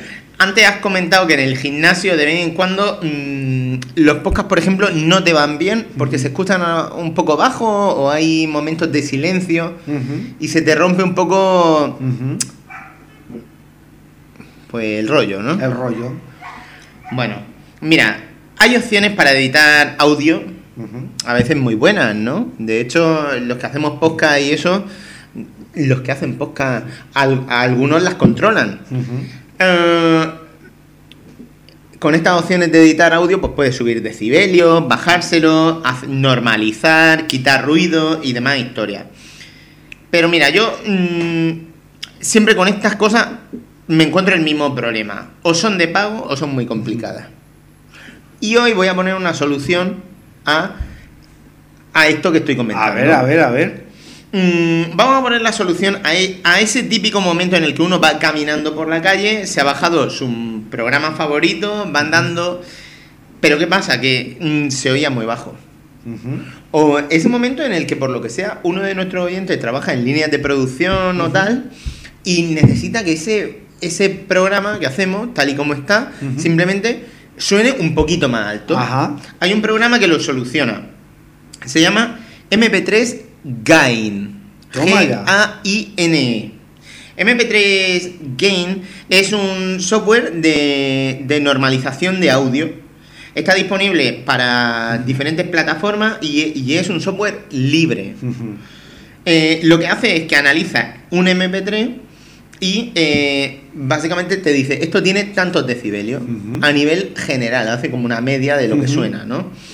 Eh, ese, pues te dice, tiene estos decibelios y, y ¿qué pasa? Que tú puedes luego decir, quiero, en vez de que tenga 89 porque lo oigo muy bajo y estoy medio sordo, pues quiero subírselo a 94, Ujú. que es un volumen que se oye un poquito más, ¿no? A esos niveles generalmente, pues 5 puntos suelen notarse mucho, ¿no? Pero ¿qué pasa? Que cada uno tenemos las orejas como las tenemos y hay gente que tiene el oído súper fino, hay gente que no.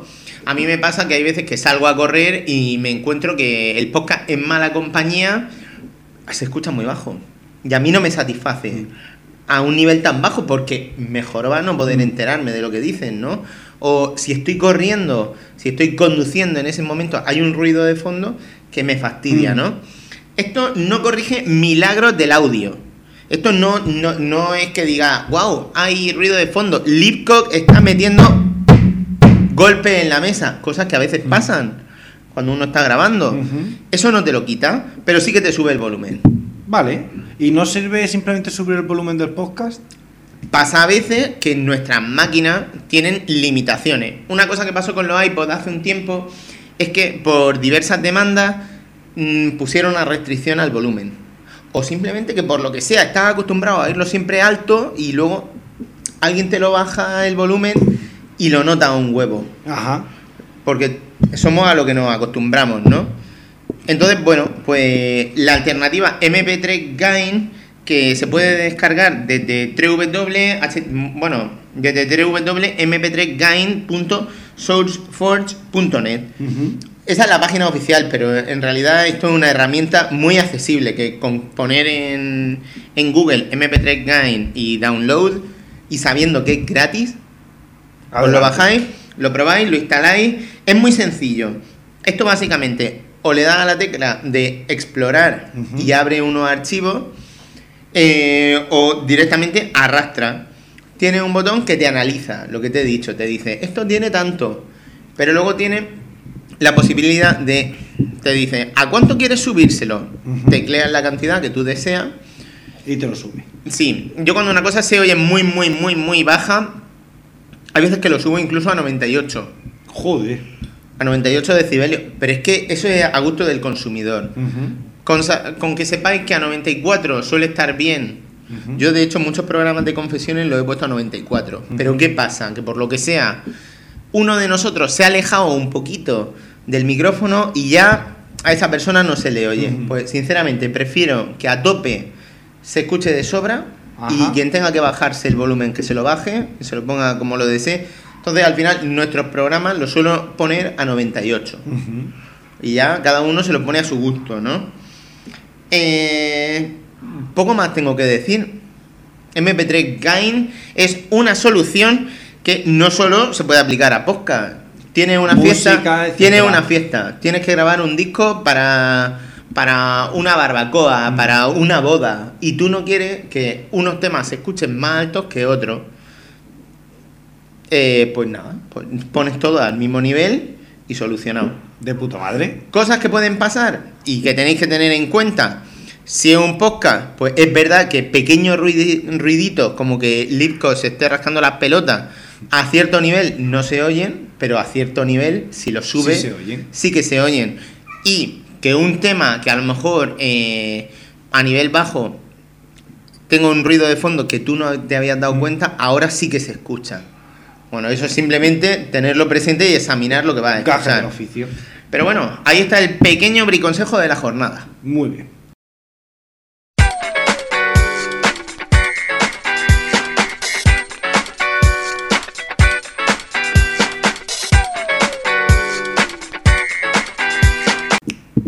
Bueno, bueno, bueno. Llegamos al final del programa 125, que por el culo te la hinco. Ya, ya, ya, sí sé que no te gusta, ni a mí tampoco, pero rima. Ya, ya, vaya, vaya un poeta. Como decía un poeta, mi culo es una trompeta. Eh, tómate mi trompeta, chupa mi trompeta. Tío, chacho. Hacho. Tienes que ¿qué? parar. ¿Qué? ¿Qué? Hemos, hemos terminado casi casi 125, pero no antes sin recordar unas cuantas cosas. A ver, cosa. Deciros que si habéis llegado hasta el final del programa, os, meréis, os merecéis pues, nuestro agradecimiento. Gracias Lo por primero, escucharnos. Gracias por venir. Deciros que en la mejor comunidad que pueda soñar un podcast de videojuego, entre www.confesionesdeunjugador.es, tenéis un post dedicado al programa. Ajá. En ese post podéis dejar vuestra opinión. Y debo decir una cosa, Perico. Dímelo, dímelo. Tengo 10 juegos guardados, Wow. registrables en Steam. Wow. Y entre personas que comenten este programa, Ajá. se van a sortear esos 10 juegos. No va a ser un lote. Es simplemente que por pasar y dejar un comentario de, ah, pues me ha gustado esto, o no me ha gustado esto, o felicidades por los 125 programas. Solamente por eso se cogen todas las personas que han dejado un comentario, Ujú. Se meten en random.org y te dicen, oye, pues, ¡pum! Sale este. Y Así hasta los 10 juegos que, que vamos a sortear. Ahora mismo no los digo por no alargarnos mucho, pero sí que lo vaya a poder mirar en nuestro foro entre www.confesionesdeunjugador.es. Si todavía no soy usuario, pues registraros. Nosotros no ganamos nada con eso, simplemente ganamos pues amigos y, y buenos recuerdos que al final es lo que va quedando de, de esto del foro, ¿no? Y después de 125 programas. Así es. Eh, ¿Más cositas, Pedro? Pues nos podéis encontrar como siempre en Facebook. Oye. Confesiones de un jugador. Oye, tenemos nueva página de Facebook, Pedro. Así es, así es. Eh, debo decir que, mira, est- esto del Facebook es que hay que explicarlo, aunque sea un momento. Nosotros, eh, al principio del principio del principio, en el programa número uno, teníamos un grupo de Facebook. De esos grupos típicos que había en aquella época de. eh, de garrulas con un tribal encima del ojal. Hazte fan. Pues, Confesiones de un jugador tenía uno de esos, ¿no? Luego Facebook eh, fue cambiando, eh, pero tardó mucho en, en hacer pues la página que tenemos actual, ¿no? Entonces, pues yo hice un perfil, pero era un perfil humano. Y Confesiones de un jugador está considerado como un humano.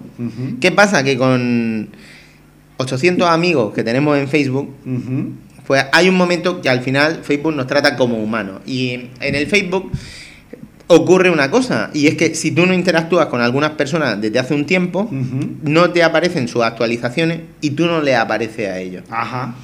Y claro, eso de cara a llegar a nuevos oyentes, pues era un problema, ¿no? Entonces hemos hecho una página típica de, oye, somos un programa de radio, un programa, un podcast. Y, y nada, simplemente mm, si nos dais a un me gusta, pues siempre que pongamos alguna actualización, alguna noticia interesante eh, de las páginas de nuestro foro o colguemos un nuevo programa, os va a salir. Genial, genial. Eh, pero también tenemos Twitter. Twitter, confesiones de 1 con número J. Eh, ¿Tienes algo más que decir? Que con esto yo un bizcocho me voy a comerme un coño. Pues, Oh, no, chacho, no, perdón. Un No te, chocho, un eh, chocho. te pido que sea un refinado caballero y antes de utilizar esos soeces modales, escuche música para gente fina. Ok. A ver, ¿se te ocurre algún tema para gente fina? Algo de plaf Algo de Plaf. Se llama Confesiones. de un jugador.